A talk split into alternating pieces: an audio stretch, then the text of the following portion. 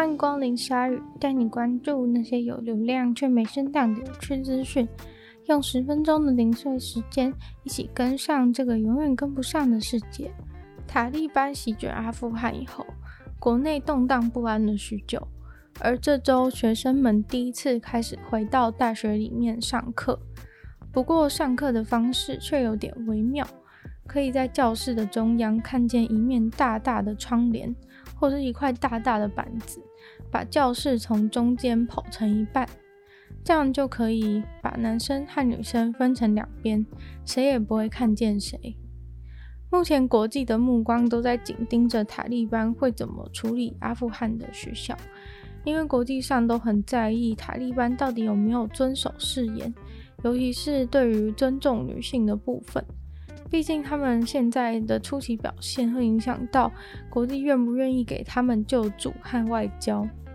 塔利班上次掌权的时候是一九九六到二零零一年，当时他们就不让任何女生去上学或是工作，所以很多网友表示，虽然还是不甚理想，但是这次似乎已经算是有进步了。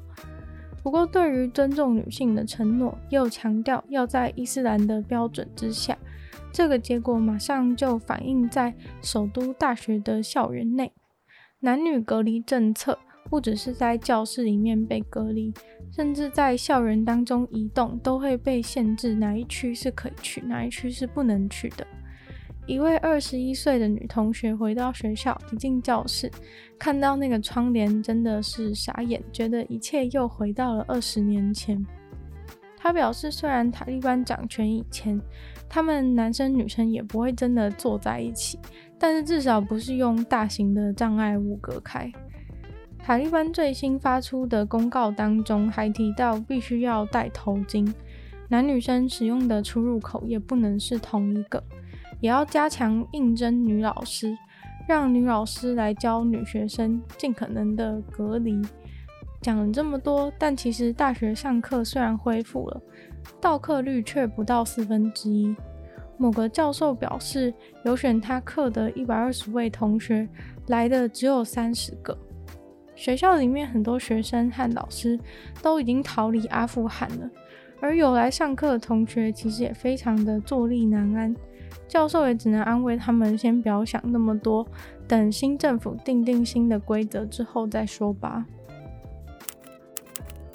不是每个人都像《爱的迫降》女主角一样，进了北韩之后还能够好好的出来。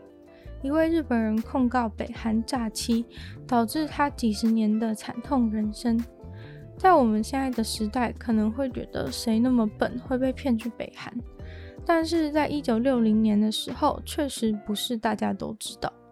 这位日本女士齐藤小姐说，她在一九六零年代跟其他九万七千多人一起被骗到了宣称是地球上的极乐世界的北韩。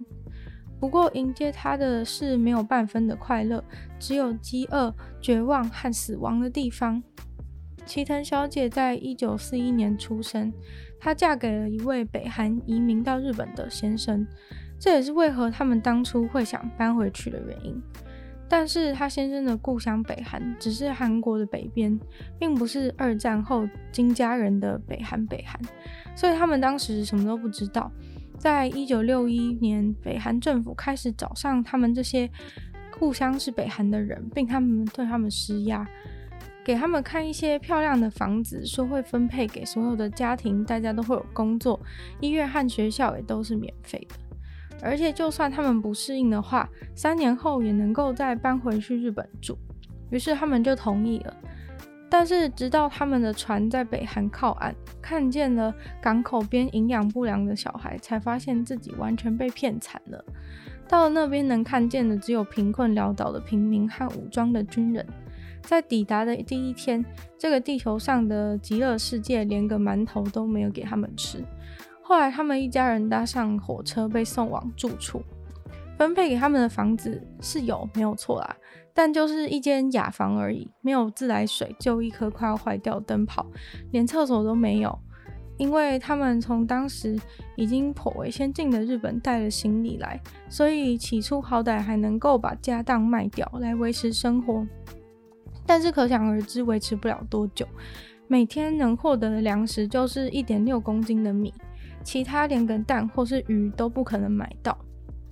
后来老公得了肺结核死掉，其中一个女儿因为黑市交易被抓，另一个小孩也死了。最后他跟剩下的女儿靠偷农作物为生。当时正值北韩大饥荒，他们往哪里逃？到处都是死人。到了市场，没有任何东西可以买，卖东西的人甚至坐在摊位上死了。最后，他终于受不了，在二零零一年冒着风险跨越中国边境，找到了一位日本人帮助他取回他在日本的出生证明和护照，终于回到了日本。然而，他跟他仅剩的女儿却从此天人永隔了，一家五口最后只剩下他一个人。他说，他提起这个告诉，完全不是为了钱，而是为了让大家知道有多少人这样子被骗去。当初一起去的那艘船上的人，应该几乎都死了。如果还有活着，真的希望透过这次，他们能够立即的被救出那个地狱。在这个无奇不有、正义重新被定义的疫情时代，越南的法院将一位男子定罪，罪名是传播特殊传染性疾病。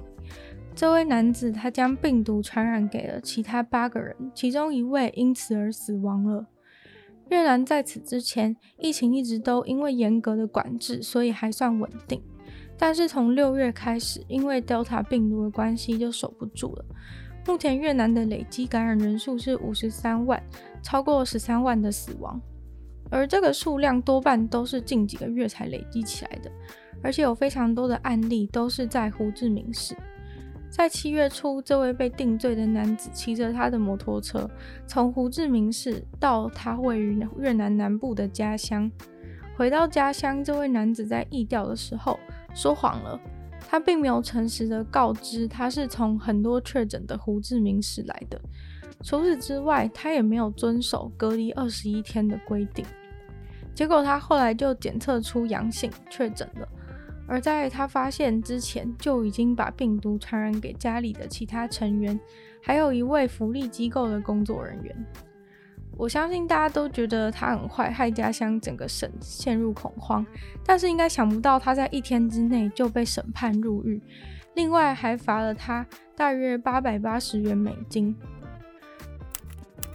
世界上最大的宝藏之一，在丹麦的西南边被发现了。这个宝藏当中竟然有二十二样黄金制品，这些来自六世纪的宝藏是一位业余的考古学家找到的。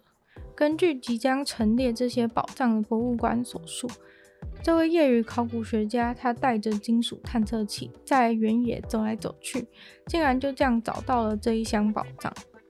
那个原野附近被历史学家认为是维京人兴盛时期的聚集地。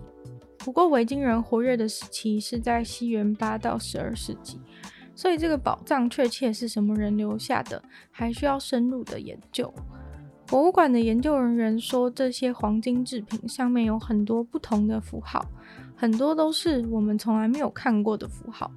研究出来的话，肯定能够扩大我们对这些人的了解。